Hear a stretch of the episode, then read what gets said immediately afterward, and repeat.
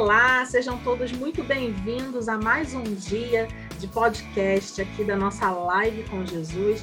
Esse ano nós inovando, trazendo um conteúdo de qualidade para as famílias, para os pais, para todos aqueles que amam crianças e se importam, se interessam por esse tema tão precioso que é a educação e a educação cristã. Estamos aqui no nosso terceiro dia, eu aqui em companhia da minha amiga Camila Carvalho. Tudo bem, Camila? Oi, Paulinha, mais um dia aqui, a gente cooperando aí com as famílias, com o reino. Que Deus nos abençoe nesse dia. Sim, o nosso papo de hoje tem tudo a ver com esse casal que eu amo, sou suspeita de falar. Nosso querido pastor Novaes e a sua esposa, a doutora Jussara Novaes.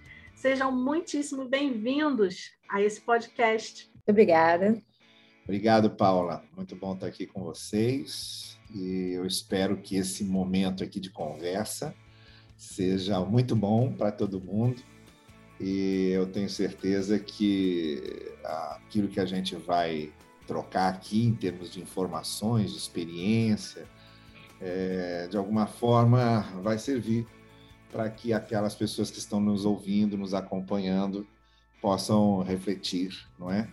E aprender como a gente aprendeu na, na prática. Né? Isso aqui é igual nadar, você só aprende pulando na piscina. E aqui a gente aprendeu nadando. É isso aí. Então, aproveitando para falar da piscina, conta para gente, Jussara, qual é a sua experiência aí, sua vivência de família, de constituição de família com o nosso pastor Novaes. Conta um pouquinho para a gente de vocês. Então, a gente nunca planejou assim número de filhos, nada disso. A gente casou e a gente esperava é, demorar um pouquinho mais para ter filhos, né? E, mas aí eu, na época, eu estava numa época de vestibular tal, e aí eu perdi as contas do, da tabela, e aí eu, Luísa nasceu de tabela. Aí, no meu quinto ano de medicina, Laura nasceu de tabela de novo. Erro de tabela, deu uma enrolada e aí nasceu. Mas a gente aí, aí a gente falou, não, duas tá bom. E a gente definiu a prole com duas meninas. Mas a gente não tinha, assim... Inicialmente até a gente pensava ter mais, até mais filhos, né? A gente pensava três gente... meninas, né? Ele só queria menina, só queria menina. Aí eu falei, nossa, ele é bem sócio de Deus, porque vieram duas meninas. Aí, antes que o terceiro viesse o menino, ele falou: melhor não, melhor ficar só com essas duas e aí. É, o plano era, era ter três. É. A Luísa veio, opa, vamos para a segunda aí, vamos esperar. E aí, como a Jussara falou, não foi nada planejado, aconteceu, tá ótimo. Tomara que seja menina de novo, que eu sempre gostei muito de menina. Aí foi menina de novo. Mas a Laura, bem mais agitada que a Luísa, aí quando a Laura veio, a gente percebeu o ambiente, falou, tá bom, duas, já tá ótimo ótimo e desistimos da terceira. Porque Laura já valia por duas, entendeu? Mas fala pra gente, há quanto tempo vocês são casados e, e, que fase da vida hoje as meninas estão? Com quantos anos elas estão? Então, a gente é casada há 35 anos. Nós casamos muito novos, né? E Luísa, a mais velha, está com 32 e Laura com 28. Vai fazer 29. Né? E, e elas estão numa fase agora, graças a Deus, de de voo, né? Voo livre, sair do ninho, Laura já saiu do ninho, e, mas as duas estão assim com a vida profissional definida, e Laura casou, né? Luiz ainda não, mas é, as preocupações agora são outras, né? Dependendo da fase de vida, a gente tem um tipo de oração. A nossa oração agora é outra, né? tem outra ênfase, né? E como é que foi ficar com o ninho um pouco vazio, pastor Novaes? Metade do ninho esvaziou. E aí, como é que foi esse momento? É diferente? É uma fase diferente para o casal? Como é que é isso? É, é, é exatamente isso. Né? Eu, eu sempre é, vou, vou, compartilhando, às vezes o pessoal ouve eu falar em casamento, chega mês da família, vamos falar de família e tal. E eu sempre procuro compartilhar aquilo que eu estou experimentando, que eu estou vivendo, né? E, e eu, quando eu digo que o casamento é feito de fases e a gente precisa saber passar de uma fase para outra, não é? é uma transição de uma fase para outra. A fase dos filhos é uma fase bem diferente da fase sem filhos. A fase dos filhos pequenos é uma fase bem diferente dos filhos juniores. Depois é uma outra fase, a fase, a fase dos adolescentes, outra fase, a fase de juventude.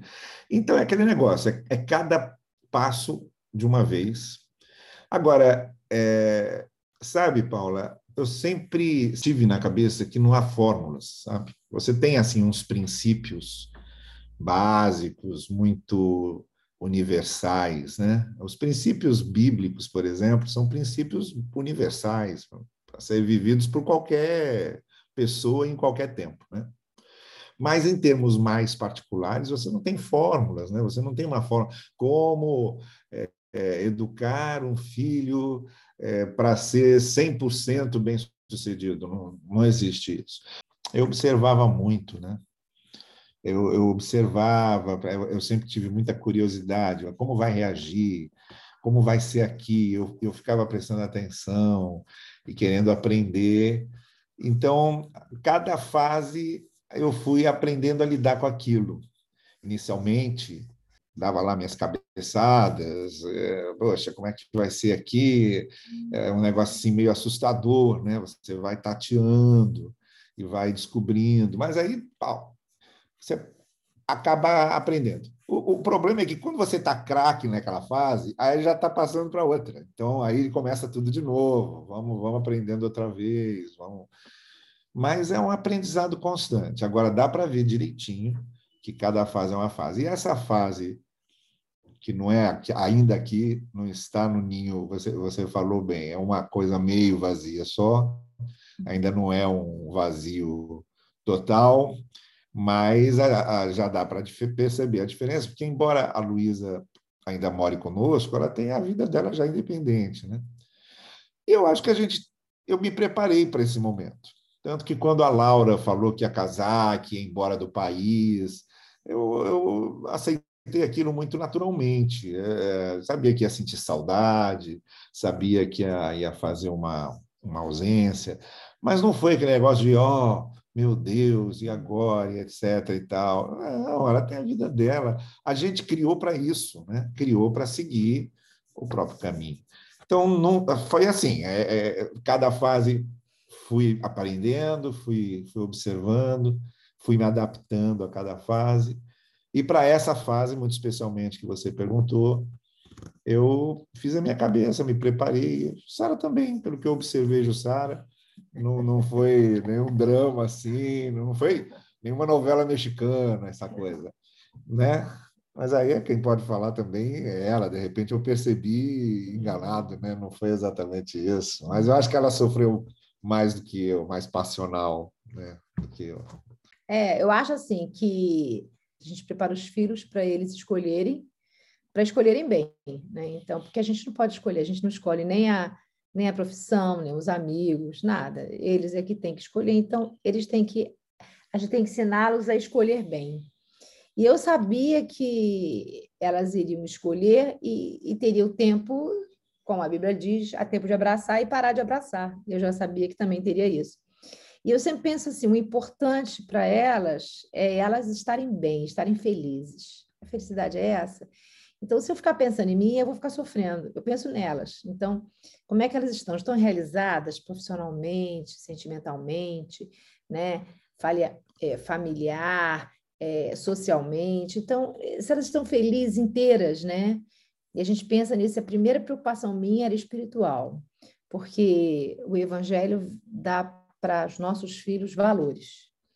Então, é muito importante os valores de Cristo. Então, eu tinha muita preocupação na educação religiosa delas.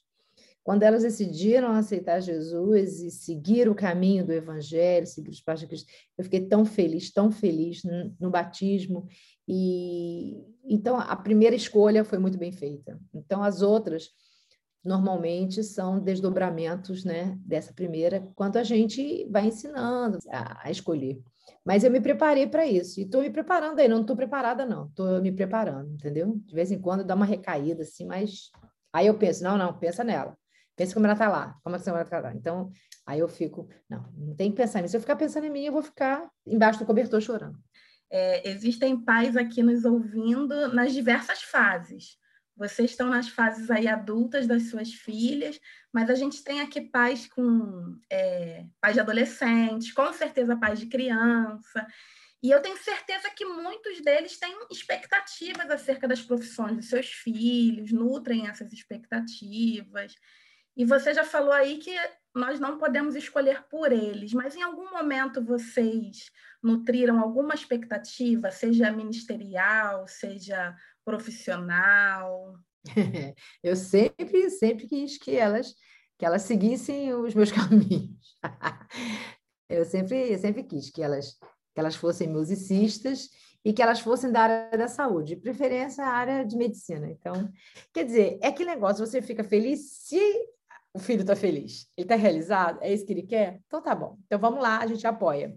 Entendeu? Mas pensando em mim, no que eu, no meu sonho, né? A gente tem uns sonhos, né? Eu acho que fui plenamente realizada. Amém. Vocês falaram aí da melhor escolha, né? Que elas tiveram, que foi a escolha por Cristo, se converteram, se batizaram. E aí, e os pais que estão enfrentando o inverso disso, aqueles filhos que ainda não escolheram a Cristo, ou então se afastaram do Evangelho? Qual é o conselho que vocês têm para esses pais? É, é, eu acho que em questão de filhos, continua sendo o mesmo processo, sabe, Camila, da semeadura. É o processo da semeadura. É, a gente não foi chamado para converter ninguém. A gente foi chamado para semear, porque inclusive quem converte, quem leva ao, ao convencimento, né, é, interior, é o Espírito Santo. A gente não tem poder para converter ninguém. O que a gente faz é testemunhar e semear. E, de acordo lá com a parábola de Cristo, o semeador às vezes tem que se acostumar com aquela realidade de cada quatro solos, só um solo é que dá fruto às vezes, né? Não é tão fácil quanto a gente imagina, até porque o outro é um solo independente do nosso e, e quando é filho é a mesma coisa.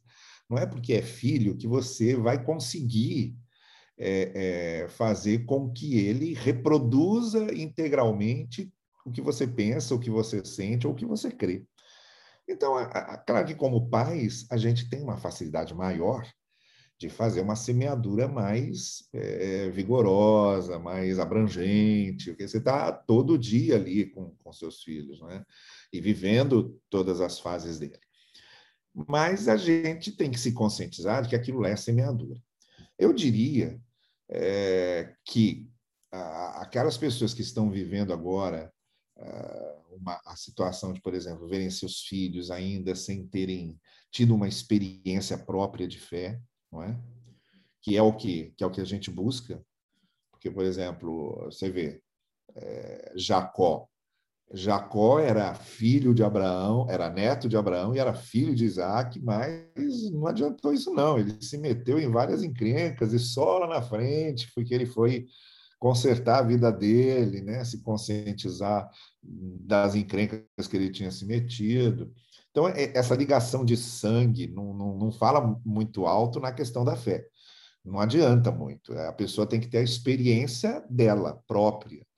Então, eu, eu digo muito para os pais que ficam aflitos com isso, né? Meu filho, ou então já estiveram na igreja e agora estão afastados. Eu digo muito isso, eu lembro muito isso. Olha, ele tem semente do evangelho lá. E, e todas as pessoas têm o direito de, de refletirem, de, de, de, às vezes se questionarem, né? questionarem sua própria fé. E às vezes isso é até mais produtivo do que nunca questionar a própria fé, porque às vezes quando a pessoa questiona a própria fé, ela vai ter uma fé mais autêntica e mais é, embasada. Então eu digo, olha, é continuar orando e, e, e esperar que aquela semente que está lá é, dê frutos. De repente não chegou o momento ainda de, de, de dar fruto, né? O, o, o, Carlos Drummond de Andrade tem um poema que ele fala no tempo de jardim. Eu acho que é muito isso. Existe o tempo de jardim, o tempo que, que depois que o jardineiro semeia, é, precisa esperar o tempo da terra, não é? E com o evangelho é a mesma coisa. Então, pode ser que a, a, a pessoa ainda ali, o filho, não passou ainda, não chegou o momento em que aquela semente vai frutificar. Mas está lançada. Então, é uma questão de, de esperar. E lembrar né, que Cristo, que, que Isaías fala: minha palavra não vai voltar vazia. Semeia e deixa a terra trabalhar. Né? É, eu acho que é isso.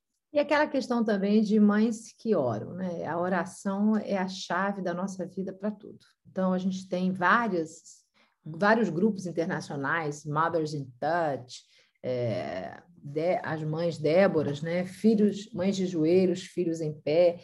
Então, para lembrar a gente que nós não estamos, os nossos braços não chegam, mas os de Deus sim. Então, é importante isso, a gente não desistir, orar sem cessar, como a Bíblia diz, porque a seu tempo Deus honra aqueles que o honram. Então, eu creio nessa palavra, eu creio na Bíblia e eu creio na oração. Então, eu acho que a gente deve orar sempre, em todo o tempo. E eu acho que uma parte importante é os filhos veem o que a gente faz né, no dia a dia. Porque a, a, o exemplo é tudo. Eu acho que né, falam mais altos as nossas palavras, as nossas ações do que as nossas palavras. A gente fica falando, falando, falando, e a gente não age como a gente fala.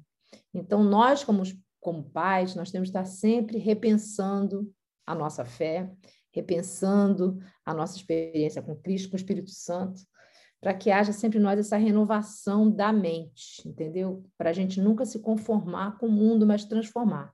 Essa transformação da mente é diária, todo dia. E é o banho do Espírito Santo que a gente deve pedir ao Senhor sempre, diariamente, né? Para que é, limpe as lentes dos nossos óculos, para a gente poder ver a realidade com os olhos de Deus e ser instrumento dele inicialmente na nossa casa, né? Porque é, é, a gente começa a testemunhar na casa, né? Então, é importante isso, a gente lembrar que a experiência do pai e da mãe é, é vista, deve ser vivida, e os filhos estão observando. Como Paulo e Silas, né, na prisão, cantavam e oravam, e os presos os escutavam, né? Então, os nossos filhos nos escutam o tempo inteiro. Olha, muito lindo ouvir vocês é, falando assim, esse florescer, esse germinar, né? E a gente pensar que hoje as meninas são adultas, fizeram suas escolhas e continuam fazendo e vão fazer aí para o resto da vida as escolhas delas, até quando vocês não estiverem mais aqui, mas essa essa semente que foi plantada lá antes carrega o DNA de vocês, né? E é um, um DNA que não é só da genética, né, da fisiologia, mas é o DNA espiritual também, porque houve investimento de vocês nisso. A gente não ensina ninguém a escolher depois de adulto, simplesmente. Né? É um processo que precisa vir desde pequenininho. E não dá para a gente terceirizar muito isso, né? É, por mais corrida, corrida que seja a vida, né? o dia a dia. E eu estou falando isso aqui porque eu sei que a vida da Jussara e do Pastor Novaes é uma vida muito dinâmica, muito ativa. Né? Jussara falou aqui, ela é médica, sempre esteve envolvida na, na medicina, é musicista, é ministra de música da nossa igreja, da Igreja Batista Barão da Taquara, pastor Novaes, nosso pastor, também professor de seminário, sempre esteve é, envolvido com a vida muito ativa, mas nem por isso a educação das meninas e os valores é, nem por isso ficou de lado nem terceirizado, né? Conta para a gente um pouquinho aí, o casal pode falar, fiquem à vontade, né? Como é que é conciliar a vida profissional, vida ministerial e mesmo assim continuar investindo nas meninas para que elas aprendam a fazer escolhas?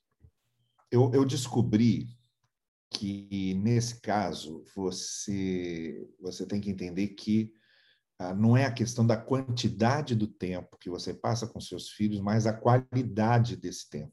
Como a Jussara falou, né? É, a Jussara foi assim, no mesmo dia em que ela teve o resultado do vestibular dizendo que ela passou para a medicina, foi o resultado que chegou o exame da, da, da gravidez. Mesmo dia, chegou lá, pau, mesmo dia. E, então, é claro que a gente teve que reestruturar tudo, porque não ia perder a oportunidade de fazer medicina, porque afinal de contas tinha passado, que é uma coisa difícil de acontecer, e então não podia perder essa oportunidade.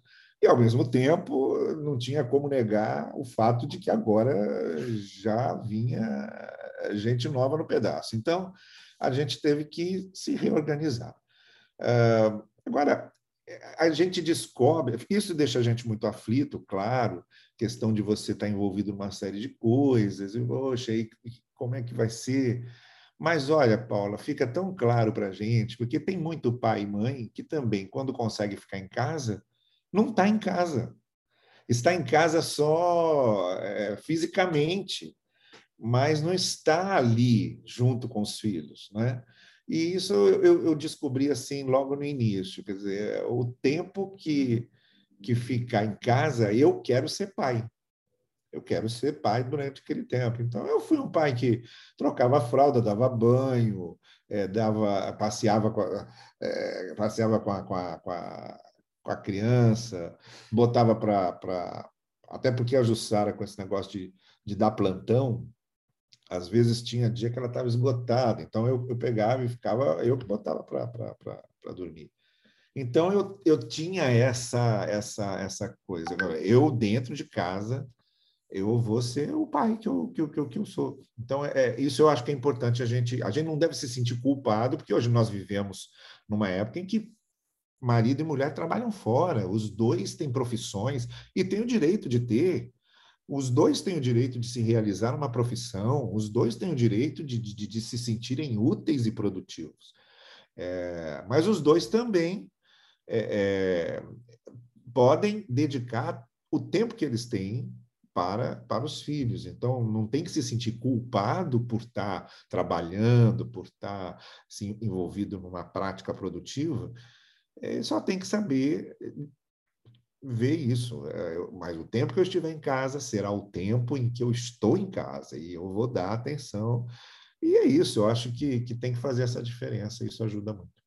É, então, no meu caso, eu achava engraçado porque eu não sabia se eu ia, se eu sorria, se eu chorava, quando eu descobri as duas coisas ao mesmo tempo. No mesmo dia eu descobri as duas coisas. Mas eu falei assim: ah, se Deus deu, Deus vai dar jeito. Então, eu nunca fui de sofrer antecipadamente, nunca. Eu sempre vivo hoje, o hoje, sabendo que Deus está no amanhã. Então, ele abriu as portas, eu vou entrar. Fechou as portas, eu não entro. Então, é por aí. E aí, eu sempre quis dar sempre o meu melhor. Então, na, na vida na nossa vida no dia a dia, na, infância, Deus colocou vários anjos na nossa vida, desde vizinha até babá, que a gente teve, assim, queridas do coração, que marcaram a minha, marcaram a gente quanto mais as crianças. Até hoje, né? Somos assim amigas assim de dizer que é a mãe carioca, que é minha irmã carioca. Então, Deus vai vai ajeitando aquilo que a gente não pode fazer, Deus faz, aquilo que a gente pode, faz. Eu me lembro quando eu chegava do hospital e eu botava Laura e Luísa para dormir e começava a contar a história da Bíblia. Eu falei, é agora que eu tenho que contar a história da Bíblia. E aí começava a contar história, história. Eu me lembro que eu começava a sonhar no meio da história história, assim, eu falando e começava a sonhar. E de repente Luísa falou: Mãe, Davi não tinha bicicleta naquela época. Quer dizer, eu falei alguma coisa, aí Davi pegou a bicicleta e ela me acordou. Aí, dizer, eu já entrei num sonho, falei bicicleta, mas ela ligadona, eu falei: Ah, meu Deus, essas meninas não dormem, eu durmo e essas meninas não dormem. Mas sempre assim, aproveitando bem isso que ele falou, né? A, a, qualidade, brincar de boneco, chegava sempre, a casa VARP estava no chão. Falei, vamos, Laura, vamos reconstruir essa casa pela milésima vez. E lembra que a gente ficava, eu ficava, eu não acredito que essa casa desaba. Eu acho que ela fazia isso para toda noite eu reposicionar a casa toda da Barbie, os andares, tal, limpar com ela. E aí a gente brincava de boneca também. Então, é por aí. E na igreja também, né? A gente levava todos os ensaios, levava as duas. E estava sempre com a gente, a gente ia no acampamento levava, e não tinha essa, né? Porque também é isso, né? A gente tem, as crianças têm que se adaptar à vida da gente, né? Não é, senão você cria uma bolha e a criança não sai da bolha e você fica preso à criança, fica presa à bolha. Então, é por aí, né? As crianças viveram esse, esse momento também de igreja junto com vocês. Uma das recordações que eu tenho das meninas pequenas, acho que eu já até te falei isso, é da Laura, pequenininha, chegando lá em Barão de Taquara, vestida igual uma boneca, uma princesa, aquele vestido assim, ia ser recital de, da escola de música, e ela ia tocar violino, que ela tocava violino já, né? Pequena, assim, eu lembro. E ela, aquela, aquele vestido lindo, mas com um furo na meia calça, e Jussara andando atrás dela, porque Laura gostava de correr, de brincar pela igreja, e Jussara atrás dela, vamos, olha o arco do violino, vai arrebentar, e aquela coisa toda. E ela toda princesinha, mas com aquele furo na meia calça mostrando, eu sou criança, tá? É. Mas é verdade, é. assim, como é importante as crianças viverem todos esses momentos em família, né? E entender que realmente eles não podem viver numa bolha, porque às vezes também é, a família tenta fazer tudo só em função da criança, e aí esquece que também tem o outro lado. As crianças também precisam é, estar inseridos na família com toda a sua dinâmica familiar. Né? Tem horas que eles vão poder fazer escolhas, mas tem horas que eles não têm opção e realmente não vão ter, porque os adultos estão escolhendo. Né? E isso não é ditadura, isso não é insensibilidade, isso não é. Família, não, é, né? É, é família, é a vida, né? Comunidade, né? Todo mundo ajuda, todo mundo sofre, todo mundo padece, todo mundo é vitorioso, todo mundo junto, né? É verdade. E aí, assim, levando para uma dimensão né, de quando as crianças crescem, vai para o mercado de trabalho, vai estar tá trabalhando é, coletivamente com alguém, aprende que tem momentos de ceder, que nem sempre eu vou ganhar, nem sempre a minha opinião vai ser a que vai valer, aprende a se frustrar e a suportar a frustração, né? Hoje em dia, a gente tem um grupo de crianças que, aí eu falo até como profissional da área, como psicólogo, um grupo de crianças que chega e os pais com essa demanda de que as crianças não conseguem ser frustradas, né? Não consigo lidar. Se eu disser não para o meu filho, desaba, né? Entra em crise, porque não sabem é, se aceitar a frustração, né? Aceitar que não, o adulto agora da relação está falando e eu, criança, neste momento, preciso estar no meu lugar de criança. Então, é, é muito importante isso que você está falando. E, assim, essa questão das mudanças que vão acontecendo na dinâmica familiar. Vocês é, não são daqui do Rio de Janeiro. Né? Digam de onde vocês são. Vai lá, pastor Novaes adora falar disso. Fala, pastor, de onde você é, de onde Jussara é. é. Eu adoro falar de onde eu sou. Eu sou de São Paulo. Né? E adora falar mal de onde eu sou. E Jussara teve a graça de ser de Campos. a gente se conheceu no Rio, casou em Campos. Casamos em Campos, para você ver como eu sou uma pessoa bondosa, bondosa tolerante. Casamos em Campos e depois fomos para Teresópolis. É, né? aí depois Rio de Janeiro a gente ficou dez anos. Ficamos dez anos em uma, já tinha quatro de seminário, mais dez anos em uma, aí ficamos cinco em Teresópolis e já estamos a Quer dizer, a gente, já há mais de 20 anos de novo aqui, a gente é muito mais Rio de Janeiro do que qualquer outro lugar que a gente tenha Com vivido certeza. na vida. Né? E como é que foi esse movimento das meninas é, junto com vocês com essas mudanças todas? Porque é, quando os adultos escolhem, sempre há consequências para as crianças, isso aí é fato, né? E quando a gente escolhe, a gente está abrindo mão de algo nós escolhemos coisas para os nossos filhos compreendendo que eles não têm maturidade para essa escolha, né? É, em vários sentidos. É, e, ao mesmo tempo, você dá espaço para ele se entristecer. Você dá espaço para ele se frustrar e para ele reagir a essa frustração. Dizer, eu não vou, por exemplo, disciplinar é, um filho meu achando que ele vai achar ótimo, rir, agradecer. Não, ele vai achar ruim, ele vai chorar, ele vai ficar bravo. Então, dá esse espaço. Você tem todo o direito de ficar bravo, você tem todo o direito de chorar, você tem todo o direito de, não, não, de reclamar. E como eu tenho o dever de, de, de estar tá disciplinando e de estar tá, tá fazendo aqui. Então, isso é uma coisa. Outra coisa é que eu sempre dizia o seguinte, a Jussara também, a gente falava sempre o seguinte para as meninas: olha, quando vocês forem adultas, vocês vão fazer do jeito de vocês. Agora... Só que agora vocês são crianças, é... vocês vão fazer desse jeito. Porque, por exemplo, isso que eu estou agora aqui ensinando você a não fazer, quando você for adulta, se você quiser fazer, você vai ser dona da sua vida. Aí eu já não vou ter mais é, como interferir nisso. Agora, realmente, eu não vou permitir que você faça isso. E outra coisa, Paulo, que me incomoda muito nesse pensamento de que não podemos frustrar nossos filhos, é, não podemos dizer não para eles, é, deixa eles fazerem o que quiserem. A pergunta que eu faço é a seguinte: para que pai e mãe, então? Não é? é por que, que nós somos, então, pai e mãe, se não é para educar, se não é para disciplinar, se não é para fazer com que a criança é, é, se corrija, não é? E às vezes, quando você é, impõe uma certa consequência à criança, porque eu acho que isso é importante também, há certas é, é, coisas que você impõe como consequências para a criança sentir que aquilo que ela fez tem um prejuízo para ela, tem um prejuízo para a gente quando a gente faz. É, para que pai e mãe se você se é para deixar correr solto, não é? Então eu acho que é, é isso que está faltando o pessoal compreender, que é exatamente por isso que pai e mãe existem, né?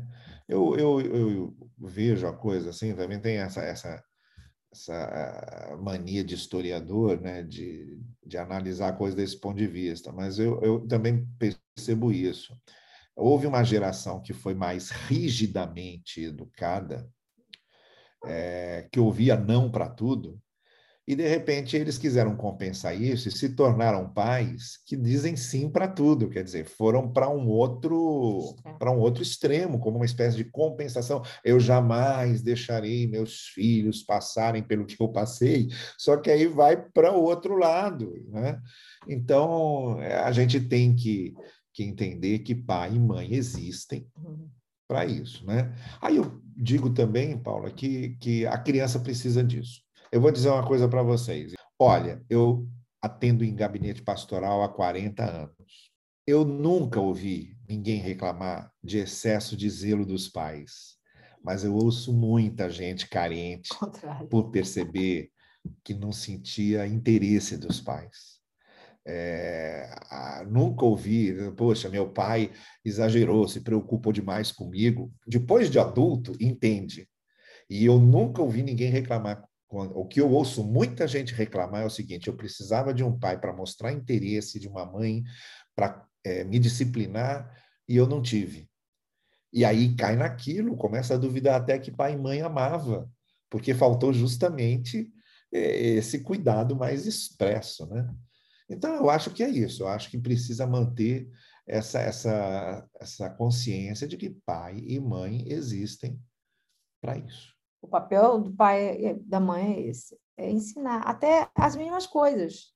Eu me lembro uma vez que a gente estava, acho que no acampamento, não sei, e tinha peixe. E aí Laura foi pegar lá, e ela falou assim: Eu não como peixe, eu não gosto de peixe. Eu dizer. Aí eu falei baixinho para ela, mas é o que tem hoje, e é aí que você vai comer hoje. Amanhã, se tiver outra coisa, vai comer outra coisa. Mas hoje é o que tem aí. Isso aí vai comer. Falei baixinho isso para ela. Ela pegou muito irritada, depois ela comeu e gostou. Então, quer dizer, é, eu sei que é uma coisa ínfima, né? Mas assim, a, até a gente sabe que os botões gustativos da língua, para saber o sabor, eles são aprendidos, né? Então, se você só der sorvete de creme, a criança nunca vai gostar de brócolis, porque a vida inteira ela comeu, comeu sorvete de creme. Então, é, é o nosso papel o nosso papel é educar, é mostrar, então, nas mínimas coisas. Né? Por exemplo, na educação de comer. Lá na frente, não quer mais comer brócolis, mas já comeu, já sentiu o gosto, já aprendeu como é que é o sabor, entendeu? Então, estou falando assim, um exemplo de que o nosso, o nosso papel é esse. Claro que a gente sofre quando a criança sofre, mas faz parte da aprendizagem também o sofrimento, né? As perdas. Quando a gente veio para Teresópolis, eu me lembro que as meninas choraram, mas choraram na puta despedida, era um chororô das duas, que ficou, depois elas veem a fita e morrem de rir. E aí, quando a gente estava vindo, né, eu disse para elas: olha, a gente vai continuar a levar, a gente vai levar esses amigos com a gente, leva no coração, na mente, a gente está pertinho, a gente não está em outro país, e lá você vai conhecer, vocês vão ter e muito mais amigos ainda. E aí foi dito feito, e um dia até, quando a gente conheceu os primeiros amiguinhos dela aqui na igreja, que foi a Mariana e a Yasmin, que eram mais ou menos da idade delas, a Raquel, a Tininha, e aí elas falaram, pô, mãe, que gente legal, né? Eu falei, eu não falei? É, é só esperar que vai chegar mais gente ainda. Então, até essa questão de tempo, de esperar, espera, então, essa coisa de controlar a emoção de, né, do amanhã, Então, acho que esse também é o papel do pai e da mãe, né? A ansiedade que a gente tem, a gente passa para o filho, né? Como a paciência, como outras coisas também, né? Então, é importante a gente até medir essas coisas de tempo, porque eles não têm noção de tempo. É tudo muito para aqui e agora, né? Passado futuro não consegue medir. E, e, essas coisas eu acho que foi assim, entendeu? Das meninas aqui, a nossa experiência foi essa. Eu penso que muitas das vezes o que vocês fizeram de pegar as suas filhas, inserir elas na vida de vocês, a geração de hoje faz ao contrário. A minha vida vive em função dos meus filhos, a minha vida foi inserida na vida das crianças quando as crianças nasceram, mas não o inverso. E aí, Camila, é que a gente depois não vai se surpreender quando se transformarem em adultos que acham que o universo gira em torno deles. E, e aí é que vai ser complicado, porque quando chegarem na vida de verdade, e a vida bate, e a vida bate muito especialmente nessas pessoas que acham que o universo gira em torno delas, você vê a gente querendo proteger os filhos, na verdade, nós estamos é, despreparando os filhos para lidar com as batidas da vida, porque quando a vida bater, e quando eles descobrirem que o universo não fica girando em torno da gente, aí vai ser muito mais doído para aprender isso, né?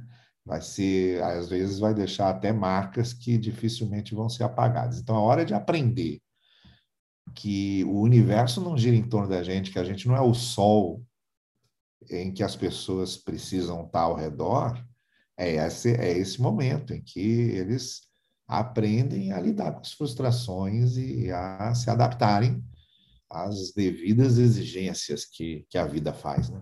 E eu acho também que a gente tem que imprimir deles a imagem de Deus, entendeu? Quem Deus é para mim, a gente vai imprimir na, no coração deles, né? Que Deus representa o tamanho de Deus para mim, vai, a gente vai imprimir. Eu me lembro de José, né? José para mim é o protótipo do filho que ficou distante, mas levou tudo aquilo que ele aprendeu, ele não esqueceu ele levou aquilo e na prisão, lá, como eu posso, eh, eu me lembro dele na casa de Potifar, como eu posso fazer isso com meu Deus? Quer dizer, a, a noção de presença de Deus onde estava, quando ele virou né, o, o, governador, e que os irmãos vêm e dizem, não, mas foi Deus que me colocou aqui. Quer dizer, em nenhum momento ele, ele, ele treme, dizendo, né, colocando as emoções, por mais emocionado que ele tivesse, tal, ele sempre colocava. Ele, então, a ideia de Deus que Jacó passou para ele, que Raquel passou para ele, que a educação na casa, fez com que ele superasse as dificuldades da vida. Uma vida difícil no início, mas, é, mas foi impressa nele a imagem de Deus, o que Deus quer, a presença de Deus, né? Deus consertando as coisas, Deus ao nosso lado. Então, ele sempre citava isso. Você vê, onde que ele tinha? Ele teve EBD? Ele teve EBRF? Ele teve live com Jesus? Não. Ele teve um pai e uma mãe, a mãe nem tanto, porque quando Benjamin nasceu, a mãe morreu de parto. Então, ele teve um pai ali, ó, que ficava imprimindo a fé, a imagem de Deus no coração de José. E ele só teve o quê?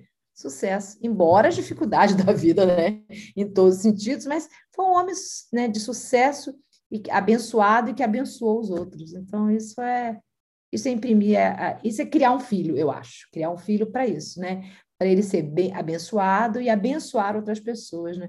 Ele ficou inesquecível, tanto que é usado como protótipo de Cristo, né? José. Então eu acho muito linda essa história dele. Eu fico pensando na educação religiosa que Jacó passou para o filho dele. Muito bom, muito bem lembrado, Sara. É, e como assim a gente vê a fundamentação, né, o fundamento da vida de José e tudo que se construiu a partir de José. Né? Bons alicerces geram construções sólidas. Né? E essa certeza de que os filhos vão saber fazer escolhas, mesmo longe dos olhos dos pais, porque você construiu um alicerce né, que vai garantir o, uma, uma estrutura aí, é, firme, uma construção que, mesmo com as tempestades da vida, vai permanecer. É, hoje em dia, as crianças, mesmo dentro de casa, muitas vezes estão longe dos olhos dos pais.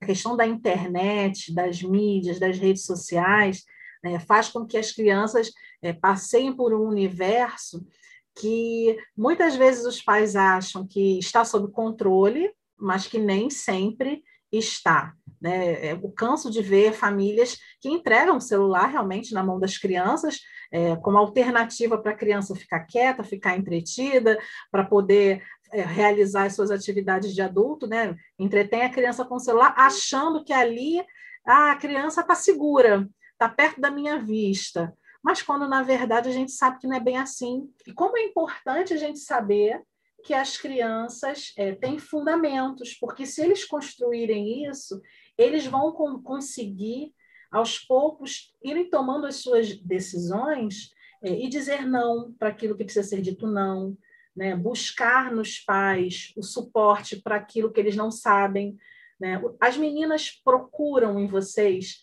esse suporte quando não sabe bem o que escolher. É, elas chegam e pedem esse auxílio. Como é que é isso na vida de vocês? É, para isso não tem idade, é impressionante. É, eu procuro meu pai. eu tô, estou com 59 anos, vou fazer 60 anos. E papai está com 86. Então, eu, eu, eu hoje ainda, quando sinto a necessidade de compartilhar alguma coisa, de ouvir a opinião dele, eu procuro, eu falo. E as meninas, a Laura já com quase 30 anos, a Luísa já passou dos 30, então já são adultas, devidamente adultas. Laura já casada com a vida dela, vivendo em outro país. Agora mesmo tocou aqui o telefone, era ela ligando lá, daqui a pouco a gente fala com ela mas ela, outro dia ela estava comentando com a gente uma coisa que ela e Bernardo estão resolvendo lá e o que, que a gente achava, o que, que a gente pensava. A Luísa também. Isso é muito gostoso. Mas aí eu também penso que, pô, mas é a mesma coisa. A gente fez com elas a mesma coisa que meus pais fizeram comigo também, porque hoje sinto essa necessidade de também saber a opinião do meu pai. E olha, eu vou dizer para você, é, é uma das melhores honras, eu acho, que a gente presta aos pais da gente, é a gente mostrar que ainda a gente respeita a opinião deles e que ainda a opinião deles é importante para a gente. Então, eu me sinto muito honrado, e acho que Jussara também, quando as meninas fazem isso. E acho que meu pai também se sente muito honrado, né? De, de, de, de ver que quando eu preciso, eu quero saber a opinião dele e isso é uma coisa que você só, só consegue fazer dando espaço para isso, né? dando espaço para que isso aconteça. Acho que a gente tem que, que dar espaço para ter essa comunicação com nossos filhos, porque é nessa comunicação com nossos filhos que eles aprendem a compartilhar com a gente. E a gente é que tem essa responsabilidade, não são eles que têm que conquistar a comunicação com a gente, não. A gente é que tem que ensinar que podem se comunicar com a gente. É, então, eu acho que a gente fica esperando, às vezes, os filhos tomarem certas iniciativas e eles não vão tomar, porque a gente não deu também esse espaço. A gente é que é, nós é que somos os maduros aí da história. Então, a gente é que tem que começar dando esse primeiro passo, se abrindo para o diálogo, mostrando compreensão. Né? É, nossa, acho importantíssimo você e mostrar compreensão. É, o filho está chorando lá e você começar a conversa com ele dizendo: Eu imagino como isso está doendo em você. Sabe? Quer dizer, você já passa que, poxa, me interessa o que ele está sentindo. Eu não quero. Agora não é hora de saber exatamente o que aconteceu, mas pelo jeito está doendo muito, porque você está chorando e está sofrendo com isso.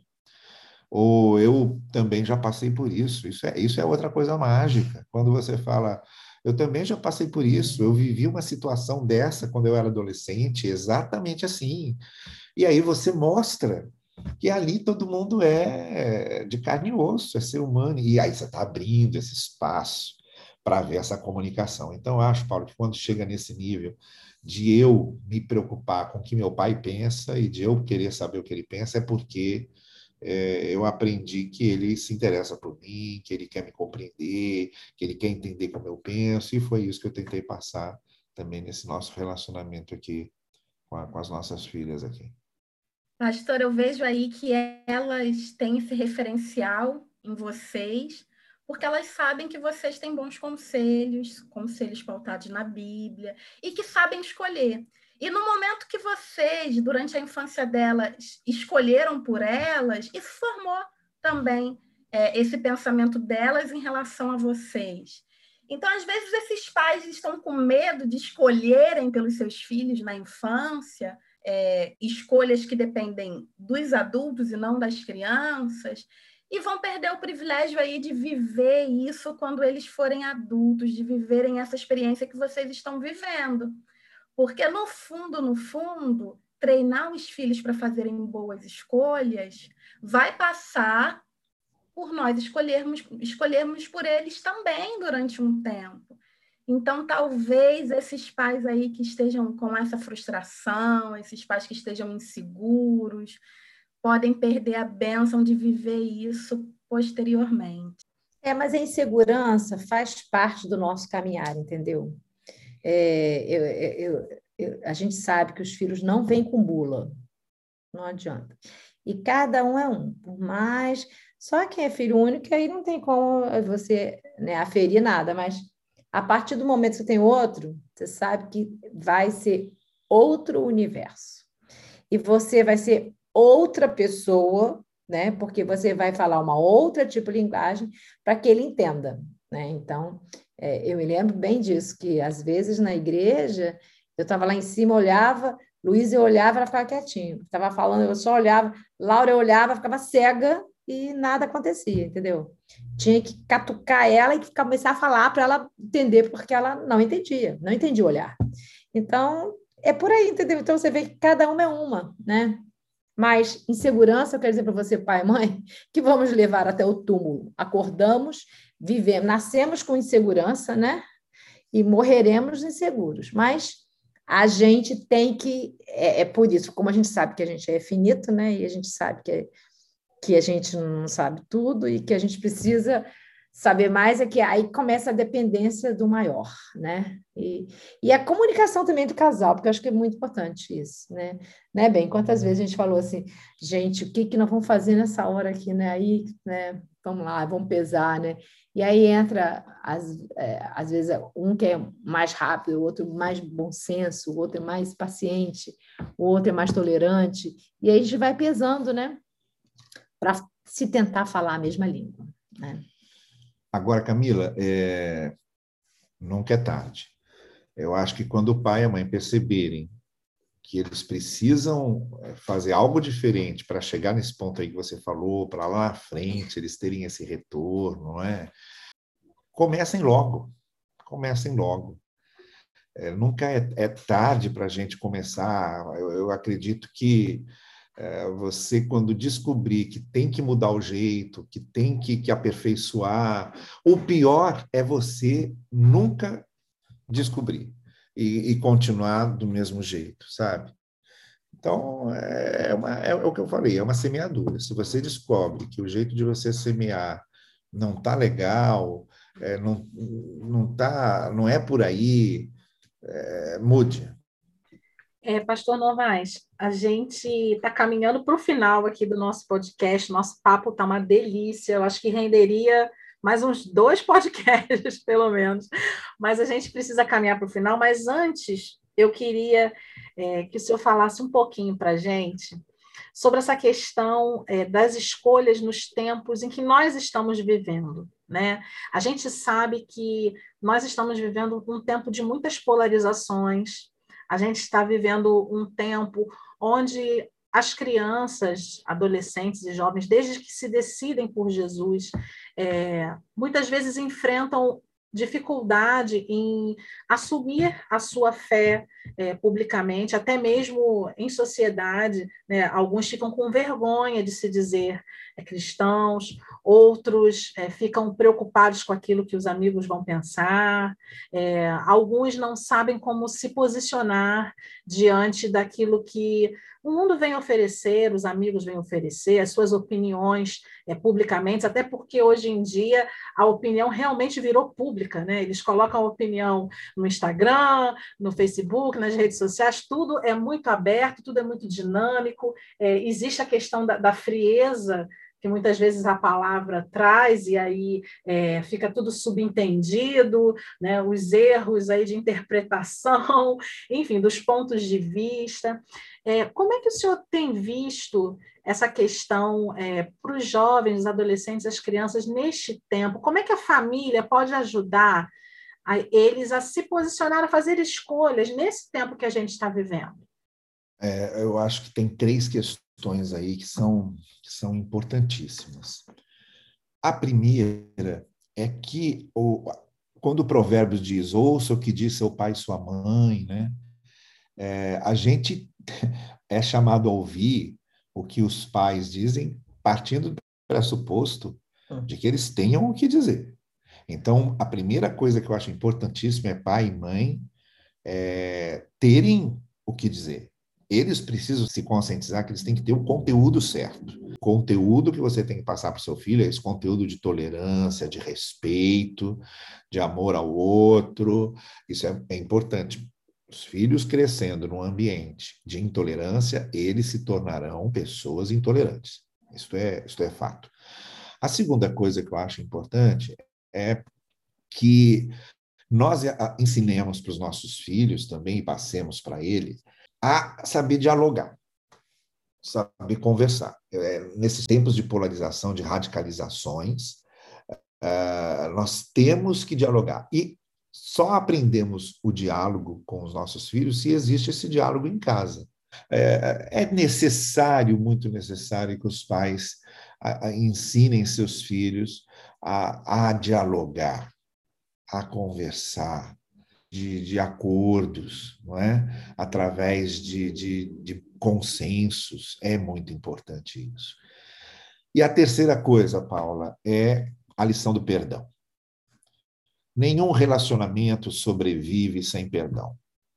Casamento não sobrevive sem perdão. Relacionamento de pais e filhos não sobrevivem sem perdão. Nenhum tipo de relacionamento, relacionamento entre irmãos na fé não sobrevive sem perdão. Se a gente não aprende a perdoar, ah, nenhum relacionamento resiste pelo simples fato de que todos nós somos imperfeitos e cometemos nossos erros. Se a gente não aprender a perdoar e a pedir perdão, os relacionamentos não vão prosseguir. E isso é uma outra coisa que nós, como pais, temos que ensinar: a misericórdia, a compaixão, o perdão. Ah, então, como é que a gente faz? Nada diferente do que Cristo ensinou no Sermão do Monte, andar na contramão né? e a, assumir uma espécie de contracultura. Assim dizem, eu, porém, vos digo. Uhum. Então, eu acho que o grande ensinamento que Jesus Cristo nos dá é esse, é o eu, porém. O ambiente, hoje em dia, é esse. Mas eu, porém, vou reagir diferente. Todo mundo está fazendo desse jeito, mas eu, porém, vou me posicionar diferentemente. É, então, tudo que eu falei resume a isso. Os pais têm que passar isso para os seus filhos, que não é a, a a maioria que dita a maneira como a gente deve andar, é, e que muitas vezes a gente precisa ser bem diferente da maioria, é, porque estamos, né? A gente está muito preocupado em ensinar os nossos filhos a serem felizes. A, a gente tem que ensinar nossos filhos a fazerem o que é certo. E às vezes fazer o que é certo não dá felicidade, não. Você tem que pagar um preço. Tem muita gente no, na Bíblia que, justamente porque fez o que é certo, perdeu a cabeça, foi degolado como João Batista. Né? Então, em vez da gente ensinar nossos filhos a buscarem a felicidade deles, que é uma coisa muito egoísta, né? a gente tem que ensinar a fazerem o que é certo, a fazerem o que é justo, o que é correto. E principalmente ensinar que às vezes tem um preço a pagar. Então, eu acho que, que terminando tudo que a gente conversou, que eu acho que foi muito legal da gente trocar ideia, né? é a gente reconhecer que a gente está numa caminhada, e nessa caminhada a gente cai, levanta, cai, levanta, e que há sempre o que aprender e que a gente aprende também com os filhos, né? E a gente ensina mais do que aprende, mas aprende também com eles. Mas a gente está aqui para dar a mão para eles, igual o pai e a mãe faz, para atravessar a rua com segurança. E a gente tem uma mão forte, não pode esquecer isso, que é a mão do Senhor. Essa mão faz toda uma diferença numa casa. Então, pode ser que a sua casa, você que esteja nos ouvindo, é uma casa dividida, pode ser que seja uma casa em que só há mulheres, só há um pai sem a mãe, ou que há avós, ou que não tem os pais, só tem os avós. O mais importante é a presença do Senhor, porque ele faz, ele refaz e faz de novo. E eu gosto muito desse último versículo do Salmo 23. Certamente que a bondade e a misericórdia correrão atrás de mim enquanto eu viver. Então, é pela misericórdia e pela bondade de Deus que a gente vai e criar e cria os filhos essa bondade, essa misericórdia que sai correndo atrás de nós. Então, como Deus é misericordioso, a gente tem que ser misericordioso com os filhos. Como Deus é bondoso com a gente, a gente tem que ser bondoso com os filhos. Como Ele tem maior paciência com a gente, a gente tem que ser muito paciente. Como Deus nos ouve o tempo inteiro, a gente tem que ouvir o tempo inteiro os filhos, né? Como Deus perdoa o tempo inteiro, o Carlos falou agora, a gente tem que perdoar o tempo inteiro, né? E a gente ensinar isso, que mágoa, que ciúme, que egoísmo, que inveja, são pedras que na caminhada só vão pesar a nossa mochila, serve para nada. Então, não pode, tem que deixar no meio do caminho, né? E é por isso. Amém. Que delícia conversar com vocês. Falamos aqui sobre ensinar os nossos filhos a fazerem boas escolhas. Pastor Novaes falou também que a melhor escolha é Cristo, falou que nunca é tarde da gente começar. Então, talvez você que esteja ouvindo a gente ainda não tenha escolhido Cristo para sua vida, saiba que nunca é tarde. Saiba que ele pode sim fazer diferença na sua vida, principalmente na eternidade. Amanhã, Paulinha, temos mais, né? E eu queria deixar aqui, é, como todos os dias nós temos deixado, uma indicação de um livro Vou deixar aqui Criando os Filhos que Adoram a Deus, o início de uma paixão eterna. Você encontra esse livro na editora Shed. Esse livro foi escrito por Patrick Cavanaut. Então, é a nossa dica de hoje. Estamos aqui na live com Jesus e estamos aqui esperando vocês amanhã novamente. Paulinha. É isso aí, foi um prazer bater esse papo aqui Pastor Novaes, de Sara, muito obrigada. Que Deus continue abençoando, inspirando vocês sempre. Camila, muito obrigada por mais esse dia de parceria. Lembrando que a live com Jesus está aí acontecendo cada dia com uma lição nova, uma atividade nova para as nossas crianças. Você, família, participe das atividades da live com Jesus, compartilhe com outras crianças. É, lembrando, todos os episódios estão disponíveis nas nossas redes sociais, no nosso YouTube, da Igreja Batista Barão da Taquara, da Igreja Batista do Recreio.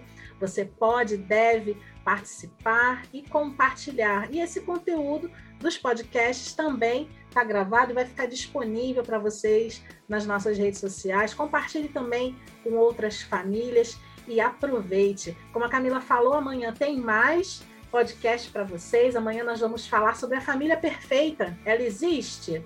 Com o Marcos e a Luciene. Na sexta-feira, nós também vamos falar sobre planejamento. Vamos planejar o futuro com os filhos, com o pastor Daniel e a Adriana. No sábado, a gente tem mais um podcast falando sobre buscar o reino em família, com o pastor Tiago e Rose Gomes. Cada um tem a sua função no reino.